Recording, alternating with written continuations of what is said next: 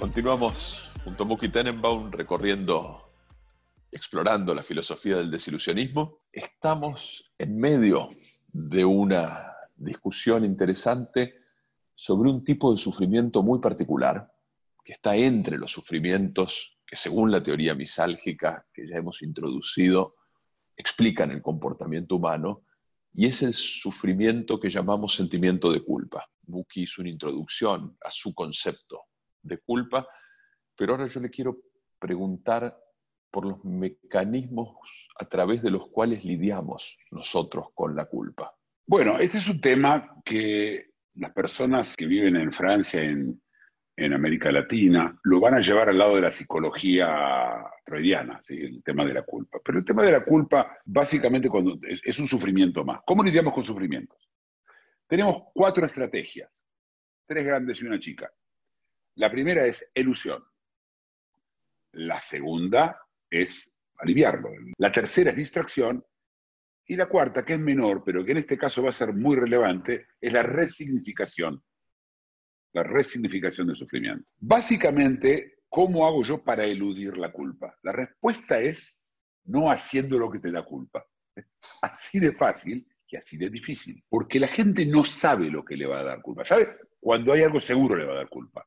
Pero la culpa aparece, como la culpa es un sufrimiento un poco caprichoso, como no responde a la realidad necesariamente, sino a una lectura moral de la realidad, a una, lectura de valores de la realidad, con valores, como es eso, es un poco más complicado, porque esa lectura puede ser distinta, puede ser aleatoria y además puede ser sorprendente. Es común que, que personas digan que les da culpa cuando, o les dio culpa cuando una persona les señaló algo. Quiere decir que una de las formas también de eludirlo, de eludir, es ignorar lo que voy a hacer. Pero eso, lo, con ignorar lo único que logro es no tener miedo a la culpa.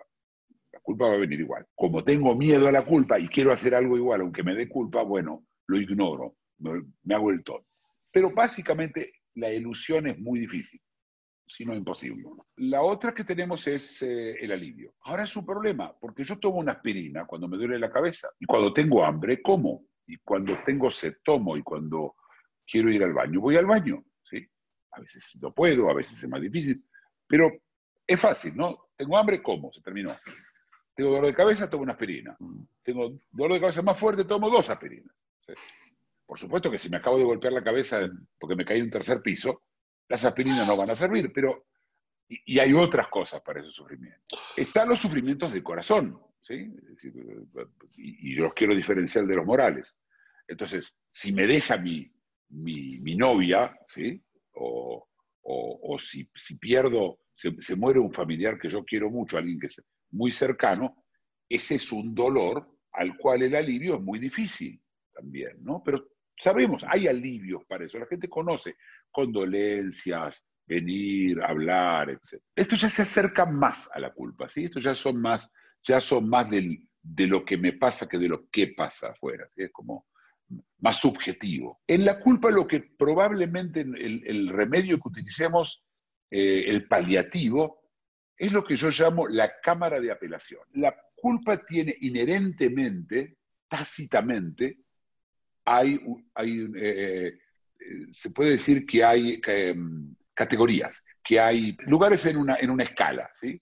Es decir, yo siento culpa porque alguien hizo una regla o hay una regla que yo sigo, que es más importante que yo. Y tengo que buscar a alguien que me exonere, así como siento culpa y me pasa en mi cabeza, entonces voy a lo de un amigo. Entonces voy a, utilizando el ejemplo que utilicé en, en otro video con la culpa, estoy caminando por la calle, hay una señora que está cargando dos bolsas, una, señora mayor, yo no la voy a ayudar, y no, no, estoy cansado, tengo ganas de ayudarla, se va, yo empiezo a sentir culpa, no me lo puedo sacar el tema de la cabeza, llamo a un amigo, le digo, Florencio, por ejemplo, le cuento, le cuento a mi amigo lo que pasó, Y mi amigo va a decir, bueno, no uno, uno no es perfecto, no todos los días uno anda con ganas, vos siempre ayudás a la gente, una vez te podés dar un ejemplo, básicamente te absuelve, es como una cámara de apelaciones. Tu culpa, tu cerebro, tu, tu conciencia fue la primera, el juzgado de, instrucción, el juzgado cercano, y en la Cámara de Apelaciones. Y si la Cámara de Apelaciones no te puede absolver, hay un paso más. En la Iglesia Católica está perfectamente armado que se llama confesión. Yo voy a un cura y le puedo decir cualquier barbaridad que hice. Eso ya está, él me exonera, me hace decir esta cosa o la otra, Ave María, o, no sé qué cosa se le ocurra al cura, y, se terminó. Es decir, la, Cámara de Apelaciones y la Suprema Corte, que en este caso es, los judíos lo tienen, ojo que los judíos y los musulmanes también lo tienen. Los judíos lo tienen en Yom Kippur, una vez por año, que esperan una vez por año para que se vaya la culpa. Y los musulmanes también, una vez por año, un mes por año, es el Ramadán. Entonces es exactamente la misma historia. Se le pide a Dios que uno, alguien te tiene que salvar de esta historia. Y no sos vos. En cuanto a las otras dos formas de trabajar con esto o de lidiar con el sufrimiento de la culpa, está la distracción. Y es cuando tenés culpa, te tratás de distraer con otra cosa. Podés distraer, tratar de distraerte con una muy buena película. Podés tomarte una droga. De hecho, el ibuprofeno y la aspirina, hoy hay varias investigaciones que dicen que justamente lidia con los dolores del alma. La culpa, el dolor sentimentales de los que comenté antes. Es decir, hay, hay, incluso una droga para eso y hay, por supuesto, hay, hay más fuertes, ¿sí? hay calmantes, hay, hay, hay heroína, ¿sí? es decir, hay, hay muchas formas de lidiar y la más común, la más famosa, perdón, no sé si la más común, la más famosa es el alcohol. Entonces voy y tomo alcohol y ahogo mis culpas en el alcohol. Esto lo conocemos todo. Finalmente está la posibilidad de resignificar. Y entonces yo hago el papel de la Cámara de Apelaciones para mí mismo, a veces. Bueno, la vieja esa siempre anda por ahí. Qué casualidad cuando yo salga, sale, ella anda con las bolsas. Yo creo que ella espera para ir a comprar porque me ve a mí, porque yo siempre le ayudo, y ahora me dice el tarado, ya estoy cansado que se aprovechen de mí, y hay más viejos que, y además esto me puede causar un dolor en, el brazo que yo tenía, y no sé si no es un infarto, resignificación. Ya lo que hice no solamente que no malo, incluso, incluso es un poco de bueno, ya, ya estoy enseñándole una lección, incluso moral, ¿sí? Estos son los métodos. ¿Sentís que hay algo diferente en el funcionamiento de estos métodos ahora que estamos atravesando una pandemia global de coronavirus con todas sus consecuencias? Mira, es genial. El Estado te dice que te que quedar en tu casa y mucha gente se queda por culpa y no por miedo. hay por tres motivos. Primero, por miedo a la pandemia, por miedo al Estado, que no es lo mismo, ¿sí? Y, por supuesto, culpa. Ya vemos lo culpa, la conciencia moral.